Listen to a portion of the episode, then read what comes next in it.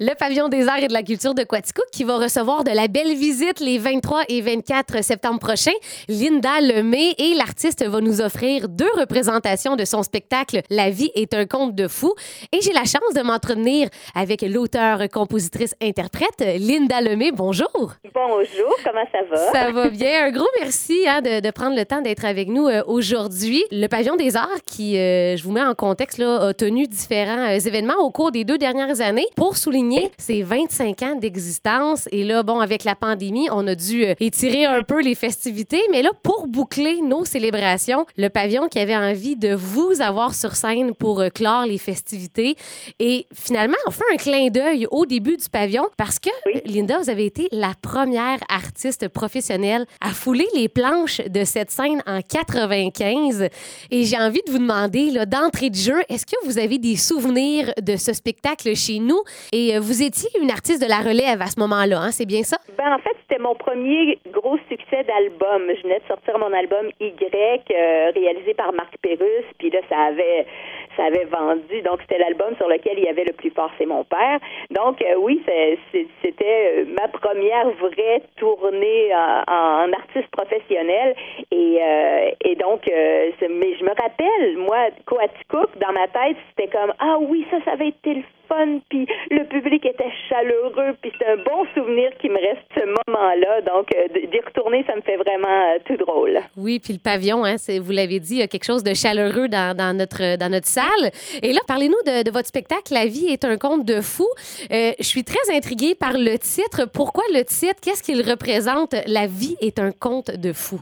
Ben parce que je me prends tellement pas au sérieux. Puis la vie nous a prouvé depuis 2020, 2021, 2022 que c'est réellement un conte de fou. On sait on ne sait plus ce qui nous pend au bout du nez, ce qui va nous arriver. Donc, faut être prêt à tout, faut être dans le moment présent. Et le spectacle, c'est exactement ça.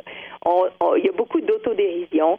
On parle de la vie, on fait face à des réalités qui sont pas toujours faciles, mais on réussit à dédramatiser. Donc, tout en musique, en poésie, avec mon grand complice sur scène, Claude Pinault, qui joue du piano comme un dieu, qui joue guitare électrique, acoustique, qui chante aussi.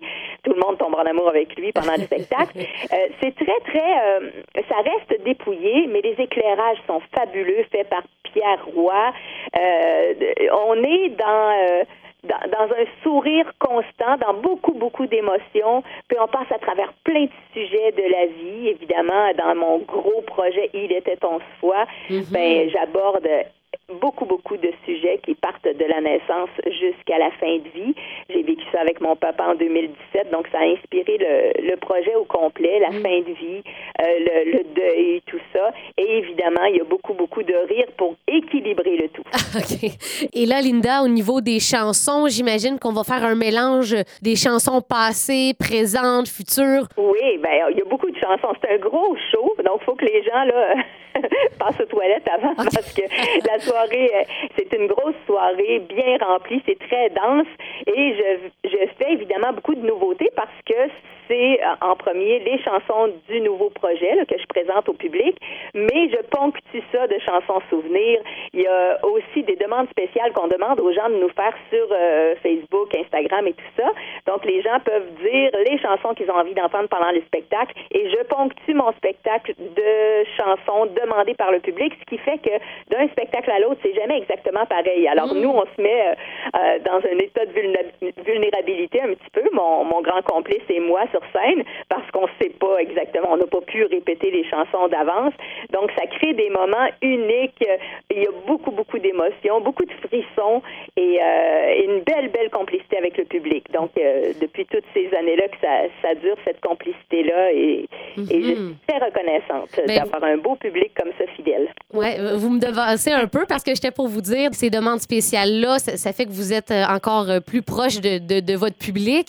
Peut-être une petite dernière question on le sait, vous avez euh, une, grande carrière autant Québec, en Europe, vous avez joué dans des grosses, grosses salles. Et là, se retrouver euh, chez nous à Quatico, que c'est une petite salle, j'imagine que vraiment l'intimité va être à son comble. On est vraiment chanceux finalement de vous avoir euh, de, si près avec nous dans, dans ce beau lieu.